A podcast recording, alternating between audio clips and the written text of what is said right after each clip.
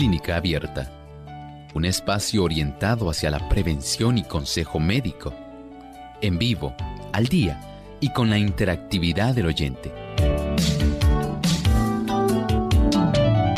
Clínica Abierta, poniendo al doctor a su alcance para un diálogo claro y honesto, porque nos importa su bienestar y salud.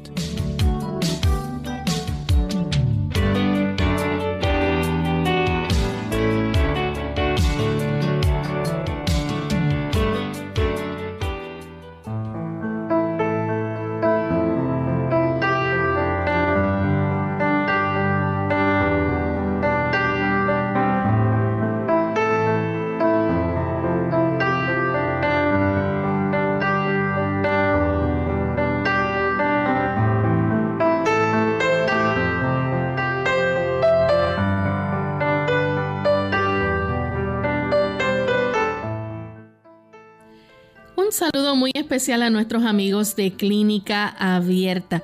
Ha llegado el momento de usted poder participar en nuestro programa y hacer su consulta, así que les invitamos en esta hora a ser parte y protagonista de nuestro programa en el día de hoy, llamando a nuestras líneas telefónicas. Usted se puede comunicar a través del 787 303-0101 para los Estados Unidos, el 1866-920-9765. Para llamadas internacionales libre de cargos, el 787 como código de entrada 282 5990.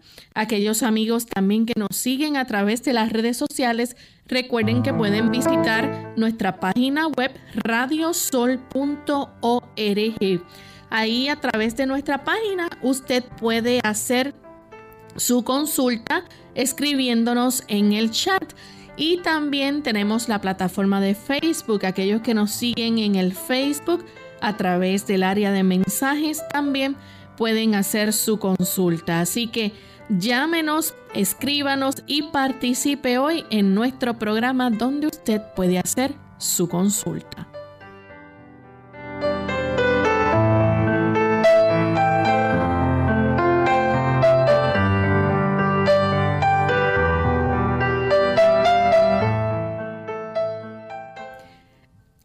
Mucha alegría que nuevamente estamos aquí en el día de hoy para compartir con todos nuestros amigos, esperando que puedan disfrutar de nuestro programa y que puedan también tomar en cuenta los buenos consejos que se brindan aquí en Clínica Abierta.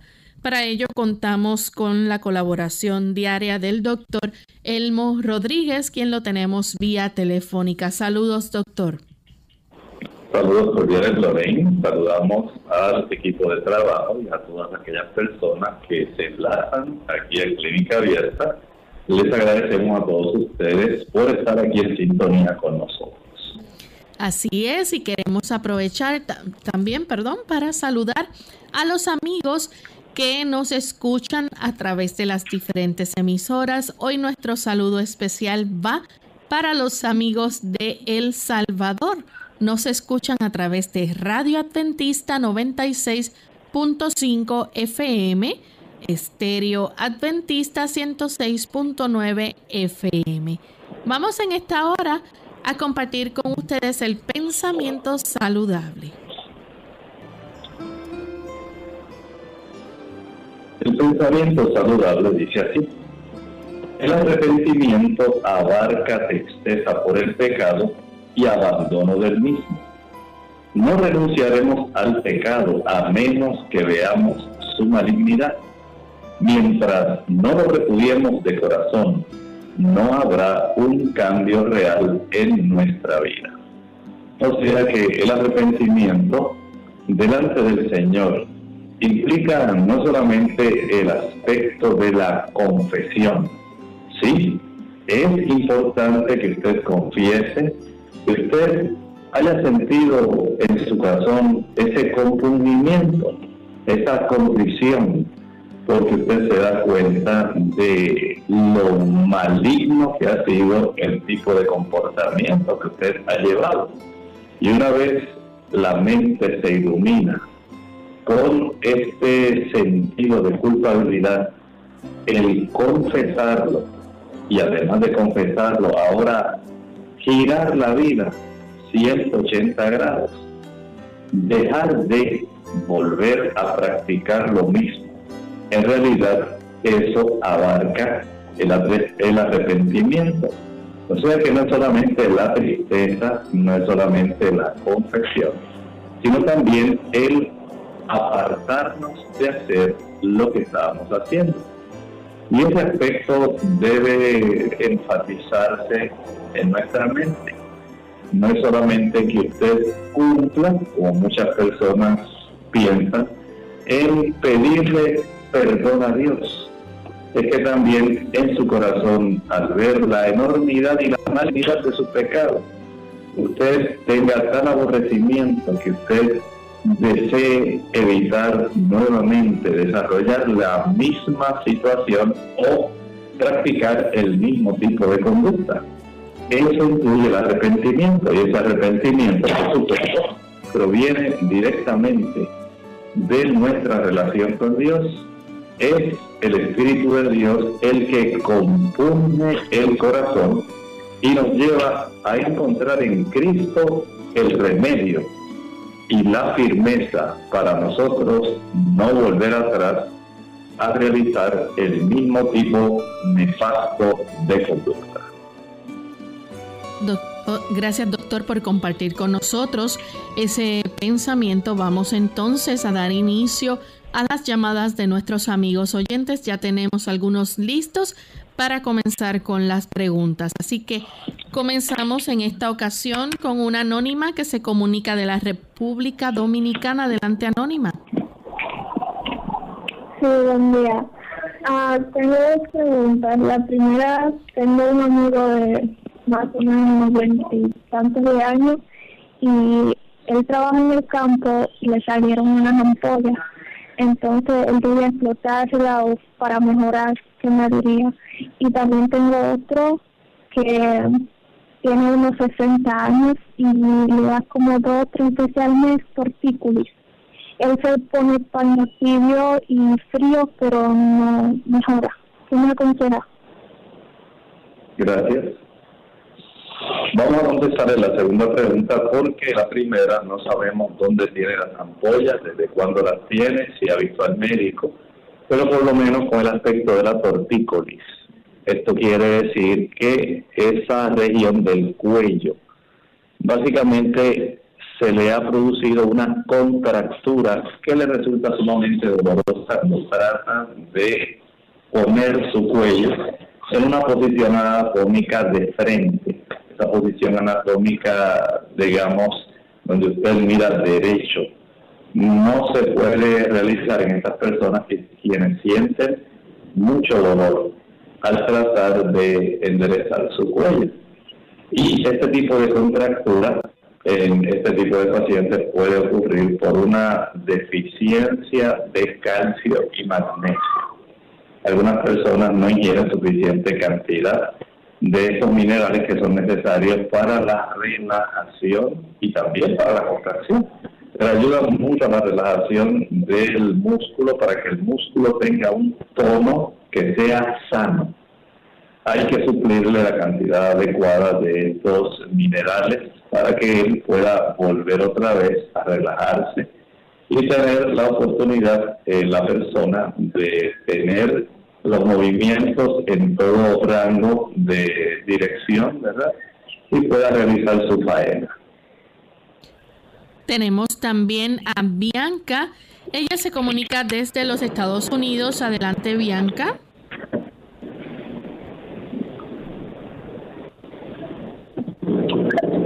Bianca, ¿nos escucha? Buenas. Bienvenida. Este, muchas gracias. Yo estoy llamando. Eh, gracias por atender mi llamada. Es la primera vez que me comunico con ustedes. Eh, estoy llamando porque mi esposo tiene un problema muscular, porque el doctor le había dicho eso, una inflamación muscular. Él ha tratado de que me dieron un antiinflamatorio, pero eso solamente fue, unos días, quizás le, mejoró. el dolor. Cuando uno ve bruscamente o en espacio, tiene un dolor bien brusco y bien fuerte. Él hasta se queja cada vez que, se siente ese dolor. Y necesito que el doctor me, no, no se retire. Una pregunta, una pregunta, no se retire. ¿En qué área del cuerpo él tiene su dolor muscular? En la muñeca, es como entre la muñeca y el brazo, pero más como entre la, en la muñeca, un poco en, el hueso que está cerca de la muñeca, por ahí todo eso un poco le duele. ¿Y cuánto tiempo hace que tiene esta situación? ya él tiene varios meses porque después vino el corona y, el doctor no está chequeando y está esperando que vuelvan a para ver si le tiran rayos X o algo porque ese dolor es, es muy, muy, muy soportable cada vez que le da. Por instante cuando lo mueve cuando lo mueve pero le da. Cómo no muchas gracias le ayudamos. Mire es muy probable que cuando pase ya toda esta situación pueda él regresar para que le hagan pruebas específicas para determinar si lo que tiene en realidad es una afección de inflamación en esa área de la muñeca que esté facilitando el desarrollo de una condición conocida como el túnel carpiano. En esa condición hay una serie de tejidos, unas bandas que están alrededor de la zona de la muñeca especialmente personas que trabajan mucho con sus manos. Hablamos de secretarias, agricultores, personas como los carpinteros, quienes van a necesitar realizar bastante fuerza o movimientos repetitivos muy prolongados que pueden inflamar esa área. Ese tipo de inflamación comprime tres nervios que pasan en esa zona, el nervio cubital, el nervio mediano y el nervio radial. Y eso pues le va a dificultar a él eh, realizar movimientos adecuados porque se genera un dolor bastante exquisito. Sin embargo, en lo que él puede tener este tipo de, digamos, revisión exhaustiva por parte de su médico, se le puede recomendar el sumergir la región de la mano, la muñeca y la mitad del antebrazo en el agua más caliente que pueda tolerar. Esto lo puede practicar básicamente por unos tres minutos, al cabo de los cuales va a sumergir esa misma región, la mano, la muñeca y la mitad del antebrazo, en agua fría que contenga hielo. Regresa después de un minuto de inmersión si lo tolera. Si lo que tolera son 30 segundos, pues solamente 30 segundos. Regresa nuevamente al agua caliente durante 3 minutos, regresamos al agua fría unos 30 segundos, nuevamente al agua caliente 3 minutos, al agua fría 30 segundos. Estamos pensando en una situación donde se puedan alternar unas 10 veces de esta forma. Esto le va a tomar más o menos unos 35, 40 minutos. Pero bien vale la pena. Muchas personas han visto mejoría con esta situación al igual, eh, él practicar ejercicios eh, básicamente cerrando el puño y abriendo todos los dedos a la vez, de tal manera que quede como si fuera una estrella, que usted abra al máximo, distanciando todos los dedos lo más que pueda el uno del otro. Vuelve y cierra nuevamente el puño, vuelve y abre su mano, tratando de distanciar los dedos cada uno lo más posible y ese tipo de movimiento de una manera repetitiva después de haber practicado esa hidroterapia alternada, donde usted sumerge en agua caliente 3 minutos y en agua fría 30 segundos por 10 veces. El uso de la vitamina B6 puede resultar muy útil para acelerar la recuperación.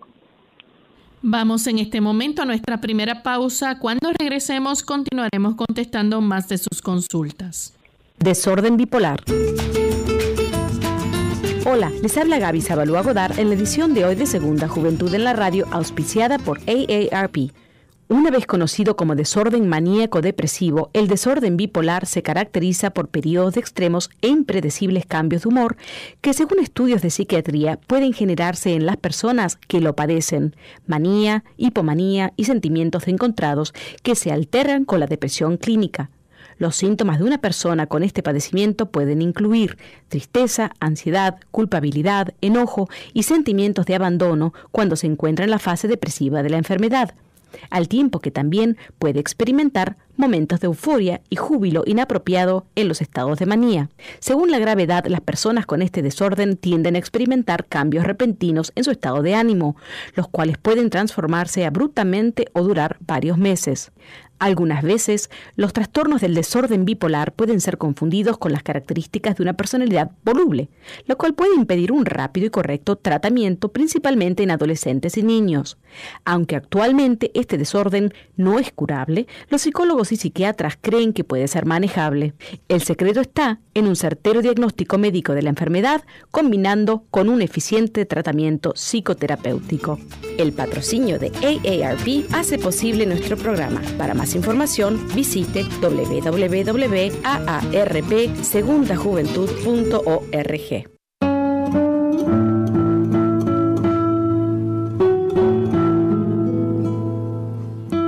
La única discapacidad que hay en la vida es la actitud negativa.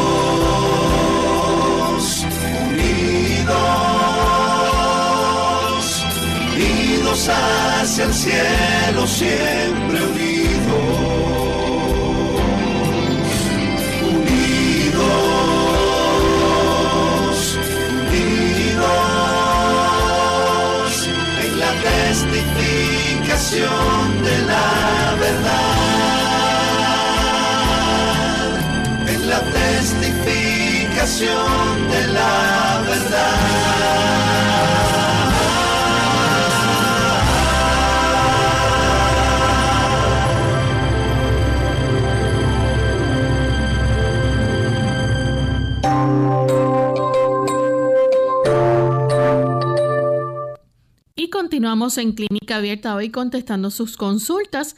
Tenemos en línea telefónica a Maritza. Ella se comunica desde la República Dominicana. Adelante, Maritza. Buenos días. Buen día. Eh, que Dios me le bendiga. Doctor, tengo las manos pesadas y me duelen. ¿Qué puedo hacer? Gracias. Perdone, perdone María, no se retire. ¿Me escucha? María. ¿Me escucha?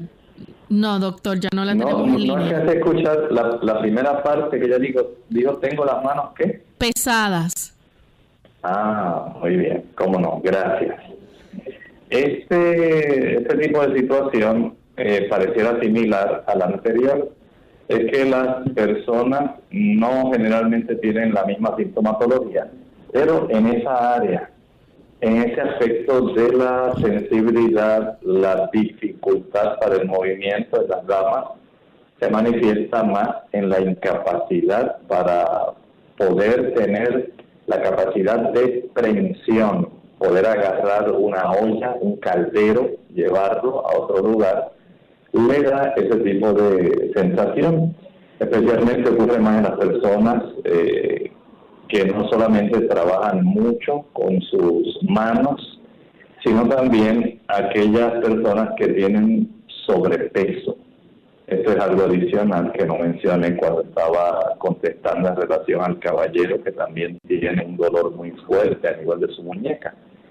Hay manifestaciones que pueden variar dependiendo de cuál sea el uso, la frecuencia, la repetitividad de la del movimiento que se realiza, la severidad, eh, puede involucrar básicamente el, estrangulamiento que ese tipo de tejido tiene a nivel de la zona de la muñeca y eso pues dependiendo de cuán seria sea esa manifestación.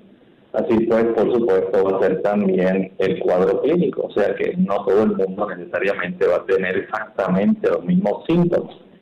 Y le recomendaría básicamente igual, en lo que usted ve a su médico y se le hacen pruebas para saber cómo está su conducción nerviosa, cuánta cantidad de atrapamiento pudieran tener estos eh, nervios. Entonces, el sumergir su mano, su muñeca hasta la mitad del antebrazo, en el agua más caliente que usted pueda eh, tolerar sin que se queme por unos tres minutos, alternando la inmersión en agua fría, que tenga algunos cubitos de hielo, por un lapso de unos 30 segundos. Regresar al agua caliente, tres minutos, regresar al agua fría 30 segundos. Hacer esto 10 veces consecutivas. Esto le demorará como unos 35 minutos. Si lo puede hacer dos veces al día, mejor. Si puede adquirir la piridoxina, que es la vitamina B6, eh, esto le puede ser de ayuda para reducir el dolor en esa área. La siguiente consulta la hace Ángela, ella nos llama de Moca, Puerto Rico. Adelante, Ángela. Este, buenos días, Dios le bendiga. Yo quiero preguntar al médico que yo tengo mala circulación y me recetaron la cápsula neodantil. Este, a ver si esto me ayuda o tiene algún efecto secundario o a ver lo que él me dice. Muchas gracias. Mire, más bien esa, ese tipo de producto, la gabapentina, no es en realidad un tipo de fármaco que se utilice para tratar la mala circulación. Más bien se utiliza para aquellas personas que tienen algún tipo de neuralgia, algún tipo de neuropatía. El hecho de que usted haya probablemente desarrollado dolor en esa área que no se haya aliviado y le hayan prescrito este tipo de medicamento, lo que nos indica más bien es que el, médico que la vio sospechó en su caso más bien un origen nervioso, no necesariamente circulatorio. Si usted quiere cerciorarse de cómo se encuentra la circulación venosa, hay que practicar un Doppler venoso. Si quiere saber cómo está la circulación arterial, se practica un Doppler arterial. Y para efecto de los trastornos que haya de conducción nerviosa, de inflamación, eh, sería mejor entonces practicar pruebas de conducción nerviosa. Bien, tenemos entonces a Mayra. Ella llama desde el pueblo de Aguadilla. Adelante, Mayra. Sí, buenos días. Es para consultar. Tengo un hermano que tiene 69 años y padece, recientemente el diagnóstico que le dio el neumólogo fue de fibrosis pulmonar. Desde el huracán María para acá, cuando él estaba haciendo arreglos en la casa y demás, empezó a sentirse como con una tos y dificultad al respirar, al principio le, le indicaron, le diagnosticaron un CO, COPD, no sé, una condición diferente de los pulmones, pero ahora hace cinco meses está en New Jersey y ahora son neumólogo allá y le dicen, no, usted tiene fibrosis eh, pulmonar, pero lo más que me preocupa es que ha perdido mucho peso, ya casi no puede caminar, tiene mucha debilidad muscular, este, si se mueve se, se fatiga y se cansa mucho. Eh, ahora mismo sentado es como único, el mejor está. Entiendo que es una condición bien delicada, pero ¿qué otra recomendación usted nos sugiere y gracias. Muchas gracias. Es que hay cierta similitud entre la enfermedad pulmonar obstructiva crónica, generalmente cuando se sospecha que haya enfisema, donde hay una destrucción y pérdida de la elasticidad. En el aspecto de la fibrosis pulmonar, podemos decir que lo que hay es una cicatrización del tejido pulmonar diseminado que impide que todas las unidades que son ventilatorias, los alveolos, puedan estar realizando el intercambio gaseoso. Y esta incapacidad, por un lado, de ingresar una buena cantidad de oxígeno y de facilitar también la expulsión de una buena cantidad de dióxido de carbono, de acuerdo a la razón metabólica corporal de él. Es lo que va a estar facilitando ese cansancio, esa debilidad.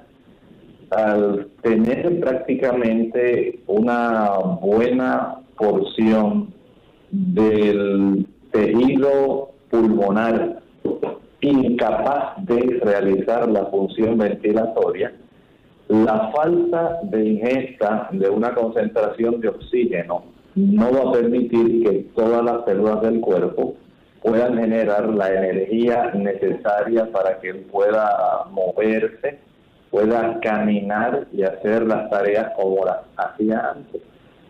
Lamentablemente, este tipo de situación le ha limitado esa capacidad ventilatoria y al no tener una digamos, provisión de oxígeno suficiente, el mismo cuerpo le limita la actividad solamente a lo que es necesario para poder suplir esa cantidad de oxígeno, aunque sea para las células del cuerpo que lo pueden captar.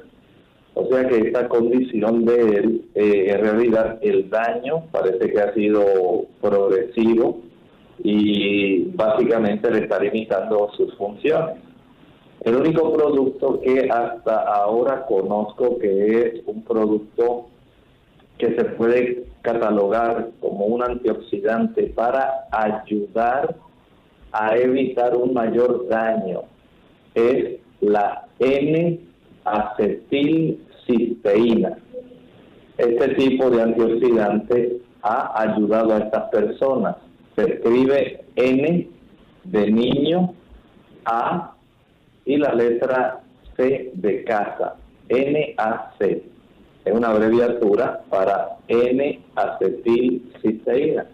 Y este tipo de suplemento de antioxidante más bien lo que hace es tratar de limitar el daño.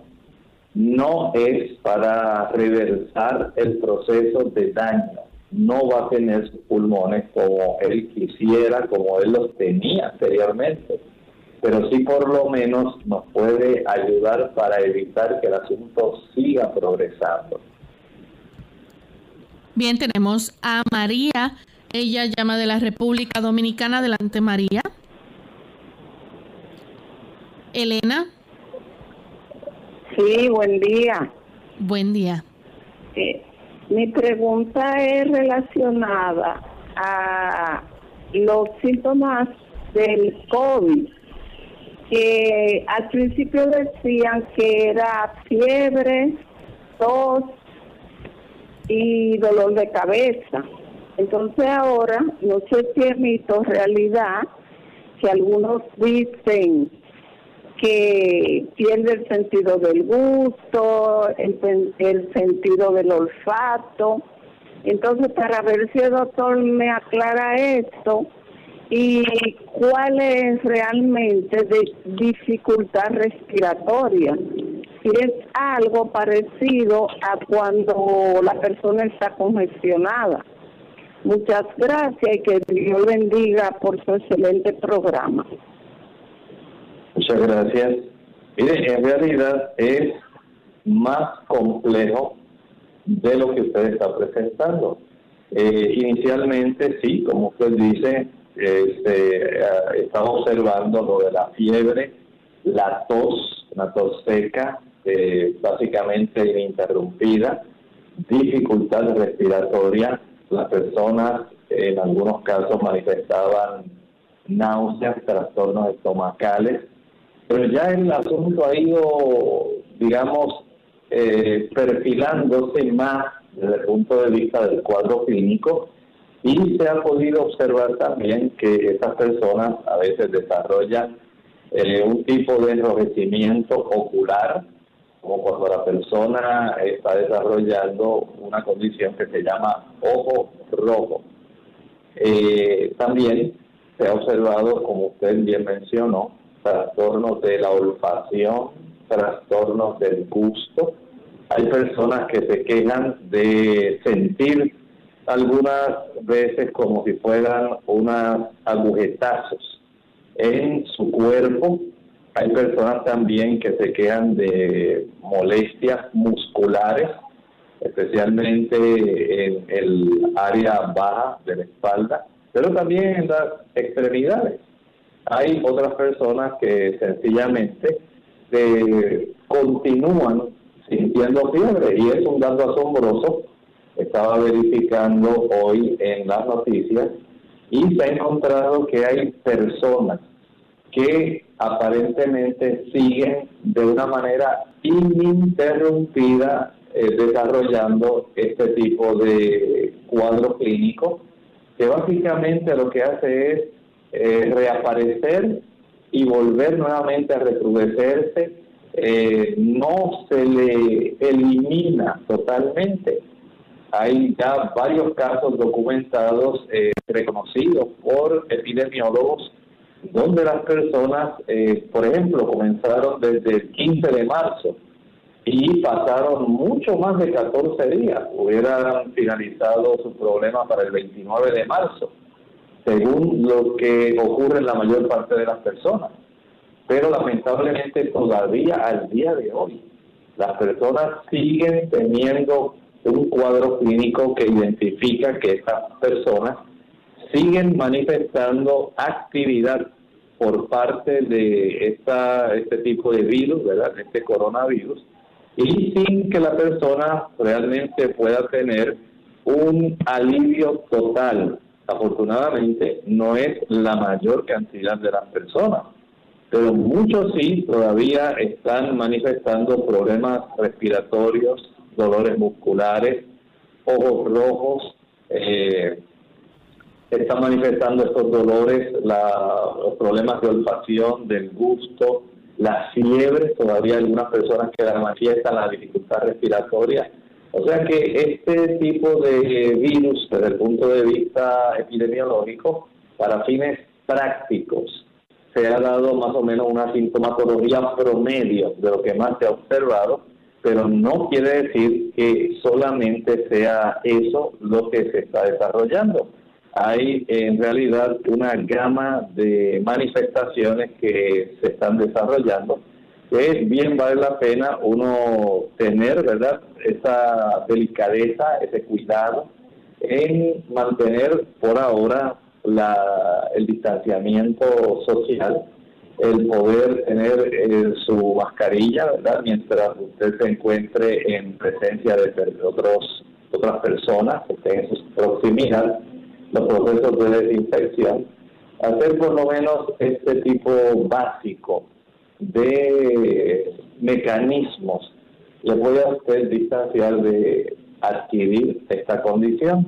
Eh, si usted quiere tener una información más completa de cómo cuidarse del coronavirus, de cómo se puede ayudarse, no olvide que en la página de Radio Sol, en Facebook, de Radio Sol, ahí usted puede encontrar una presentación que se hizo en PowerPoint para todas aquellas personas que quieran tener más información de cómo usted potenciar su sistema inmunológico y cuidarse adicionalmente para evitar este tipo de situación. Vamos en este momento a nuestra segunda pausa y cuando regresemos continuaremos contestando más de sus preguntas. No se vayan. Lavarse las manos después de ir al baño no solo es parte de una buena higiene, sino que es necesario para protegerte de los gérmenes. Esto se hace más necesario cuando visitas un baño público donde se sugiere que después de culminar tus asuntos te laves las manos con agua tibia y jabón durante 15 segundos. Después de lavártelas, debes secarlas y usar el mismo para cerrar la llave del grifo.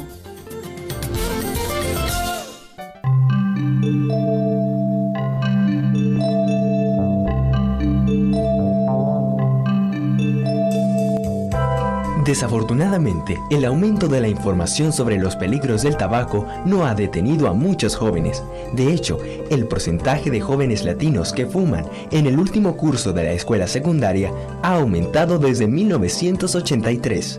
Una razón puede ser que los adolescentes se caracterizan por no preocuparse por la muerte, la ven demasiado lejos.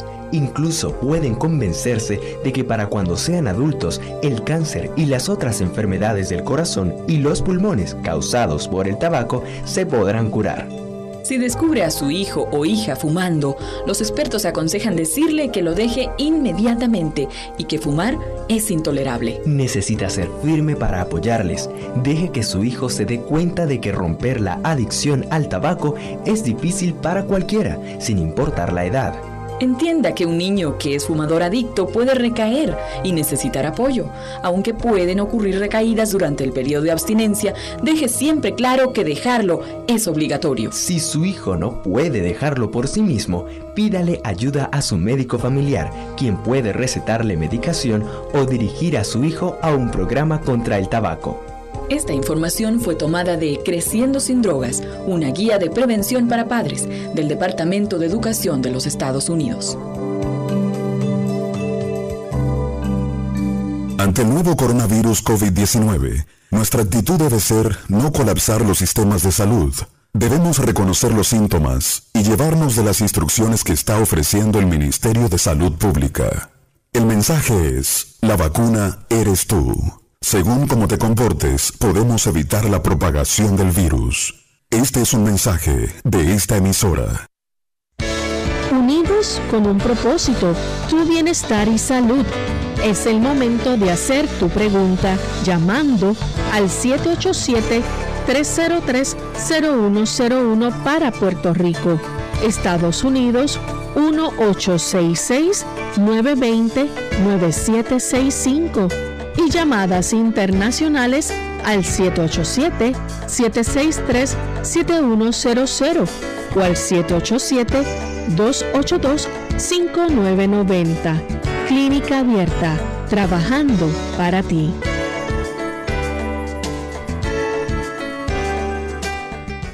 Clínica Abierta. Ya regresamos a Clínica Abierta. Y con nosotros tenemos al señor González que llama de San Juan, Puerto Rico. Adelante. Sí, gracias y buen día. Este, yo quería preguntar de nuevo la misma pregunta que hice ayer, fue que el radio se me falló y no pude escuchar la respuesta sobre el switching, moviendo aceite en la boca, que si eh, pudo averiguar si tiene respaldo científico no ha sido comprobado su efectividad. Gracias.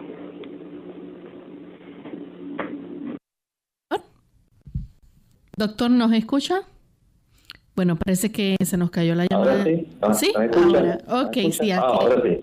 aquí lo tenemos. Mire, este tipo de situación más bien lo que tiene es un respaldo que ha sido más bien folclórico por el tipo de uso que se le ha estado dando a lo largo del tiempo, especialmente en el país de India, donde más se ha estado recomendando el uso de aceite, especialmente se puede hacer con coco o con aceite de ajonjolí, para lograr mantener, digamos, la dentadura y la higiene oral lo más, eh, digamos, limpia posible y dicen muchas personas que gracias a esto su higiene oral es excelente.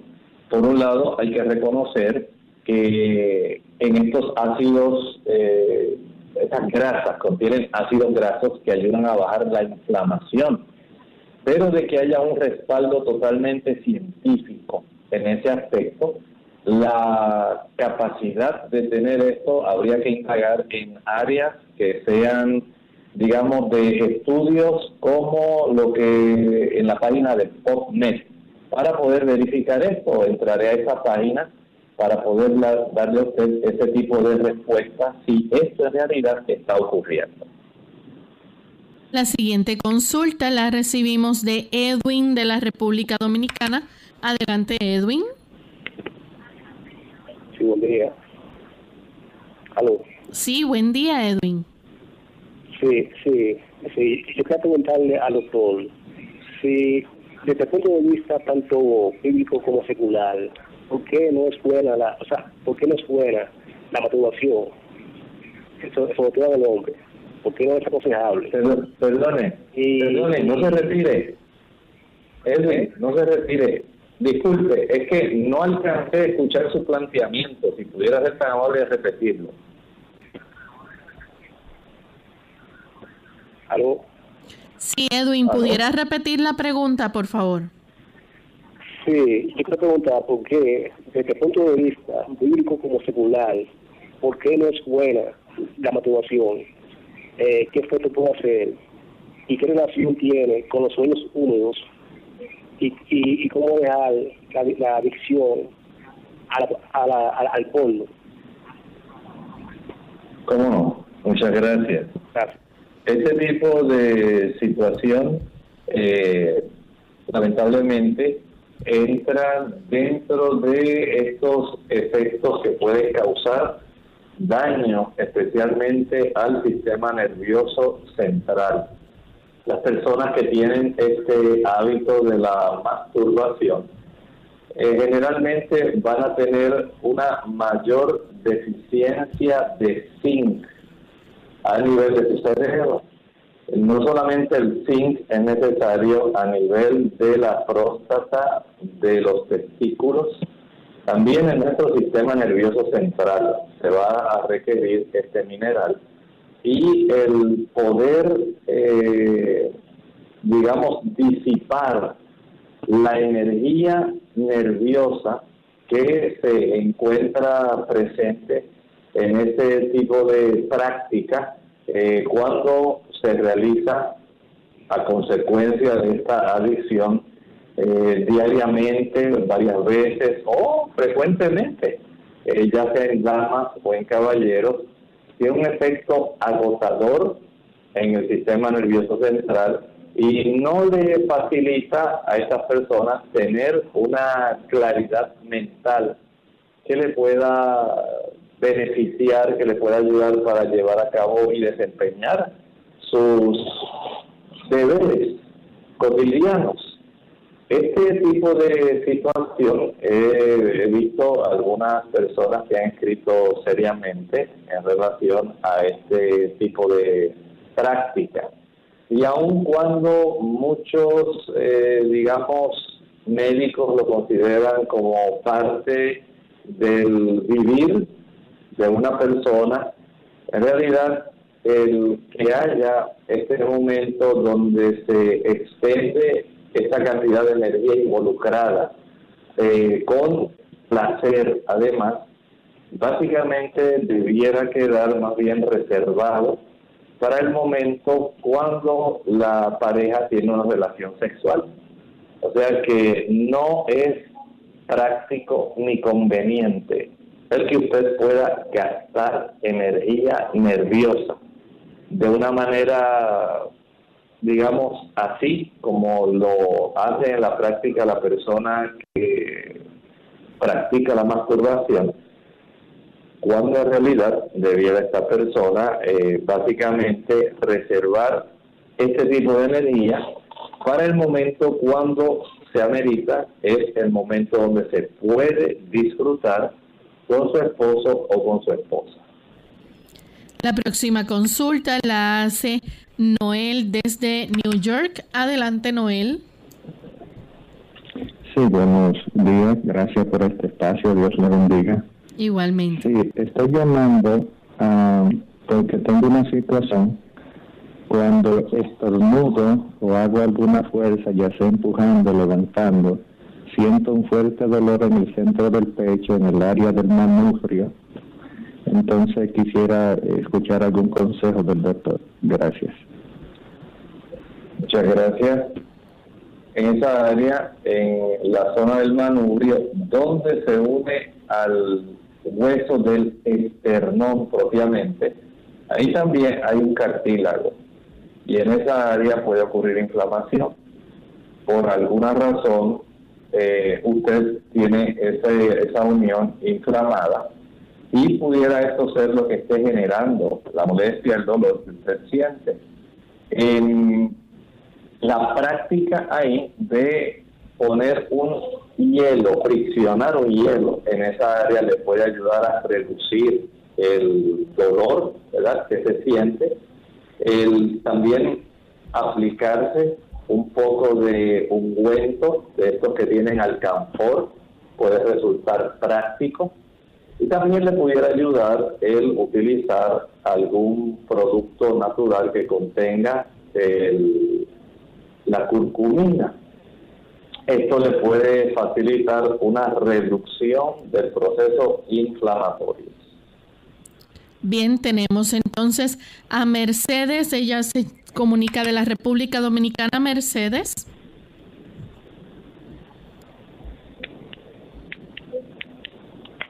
Buen día, Mercedes. Continuamos entonces con Milagros de Trujillo Alto. Milagros, bienvenida. Gracias. Sí, quería saber, eh, doctor, hemos dicho, tomo agua y a los 15 minutos ya estoy este, eliminándola. Mercedes, Mercedes, tengo dificultad para escuchar su planteamiento. ¿Pudiera hablar más alto y más lentamente, si me hace el favor? Milagro. Ah, milagro, disculpe. Es que cuando tomo agua, a los 15 minutos o menos ya yo estoy eliminándola. Como que no la, no la absorbe bien mi cuerpo. He chequeado mis niveles de azúcar, los tengo un poco descontrolados, no soy diabética, pero a veces lo tengo un poquito alto, otras veces está más bajito, depende de lo que coma. Esto, tengo un metabolismo rápido también, soy bien hiperactiva y todo lo que como como que lo quemo rápido, pero en estos últimos años de mi vida he visto que me tomo un poco de agua y voy corriendo al baño. Muchas gracias. escucho por la radio. Gracias. Eh, el proceso de la asimilación de líquido, especialmente el agua, que no tiene ningún tipo de, básicamente, minerales en grandes cantidades, ni azúcares, proteínas, ácidos grasos.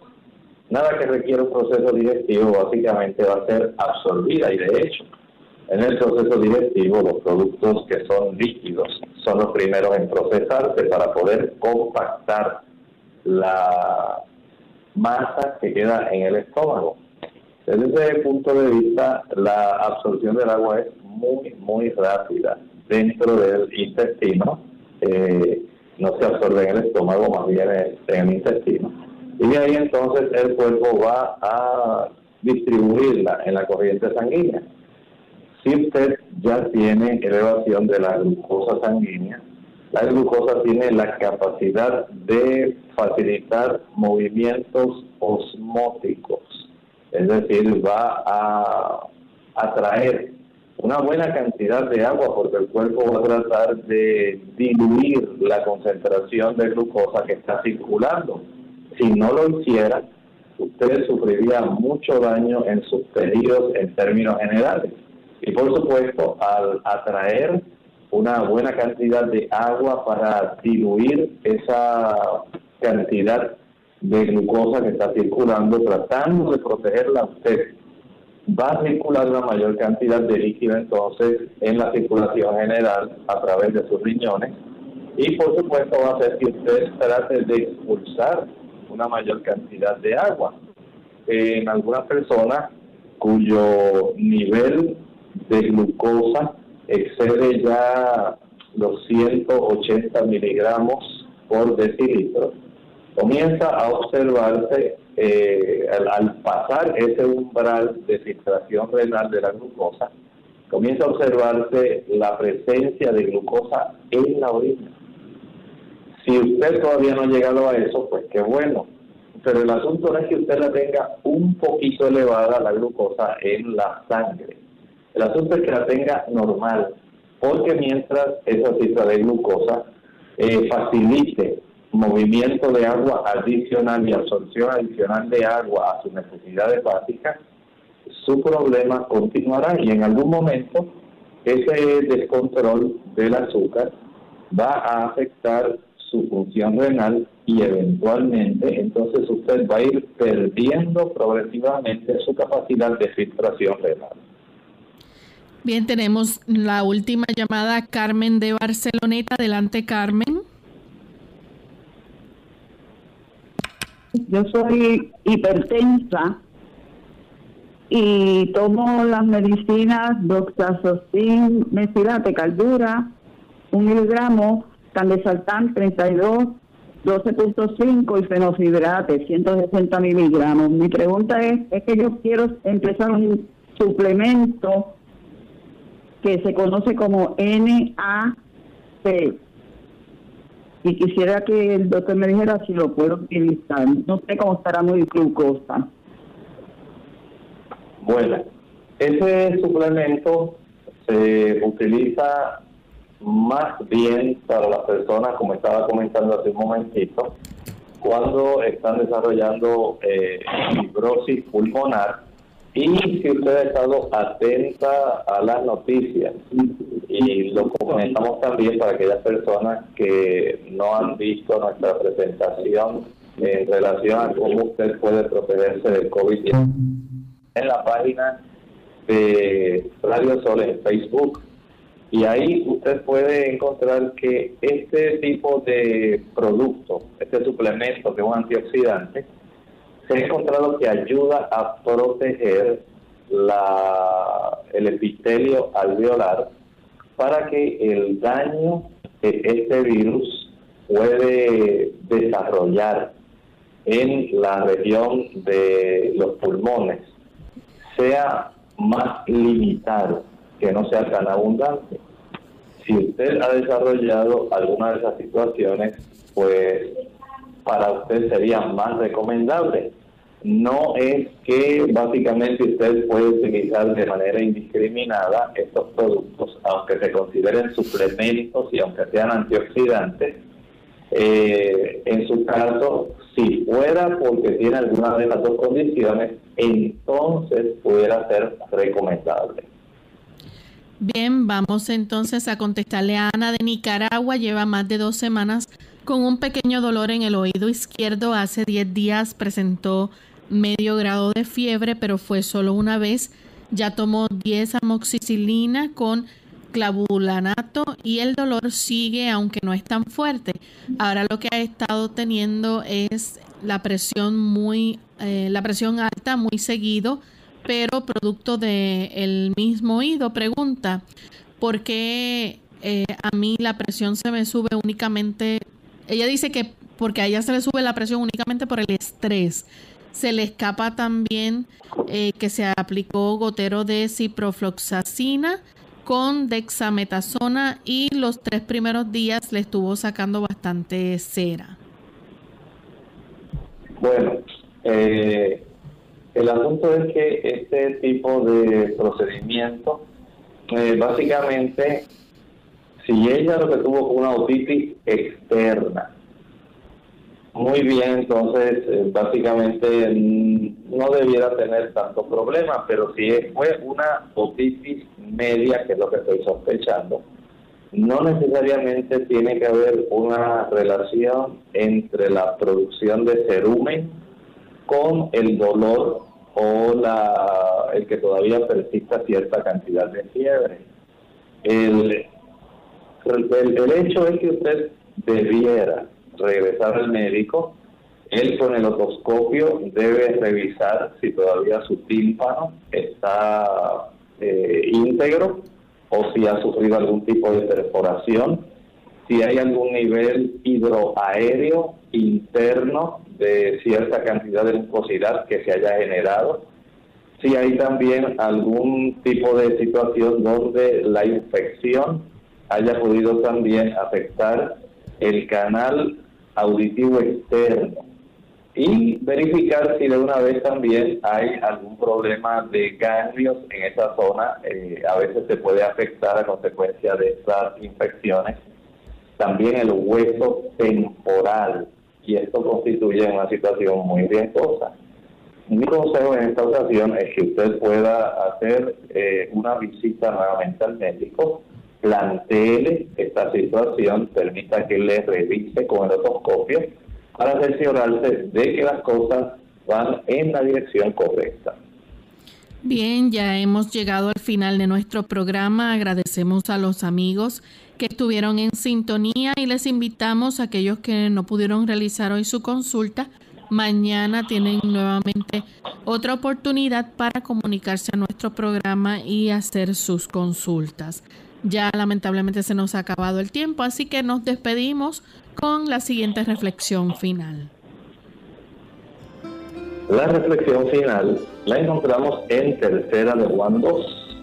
Amado, yo deseo que tú seas prosperado en todas las cosas y que tengas salud, así como prospera tu alma. El Señor nos ama el Señor desea que nosotros podamos tener el beneficio, la bendición de reconocer que la salud es un don de Dios, un don que a veces damos por sentado.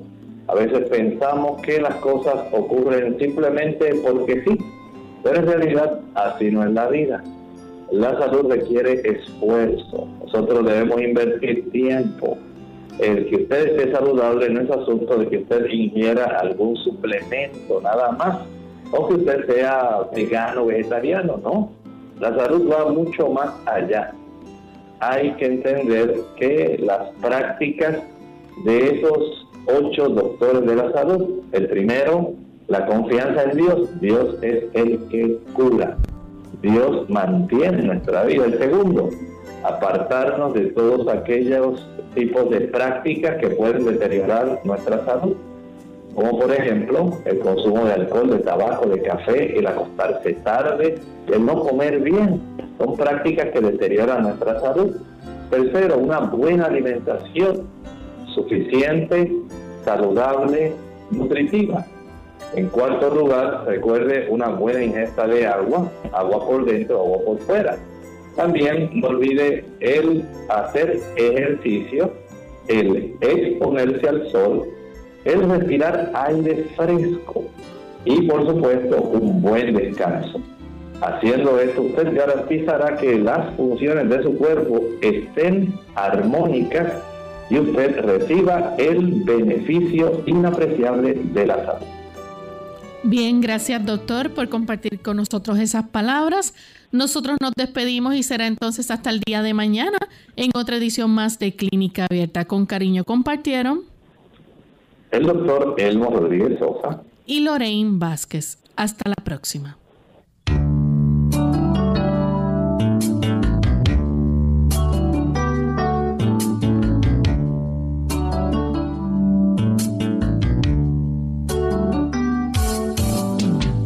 Abierta no es nuestra intención sustituir el diagnóstico médico. Antes de poner en práctica cualquier consejo brindado en este programa, usted debe consultar con su médico. Hasta la próxima.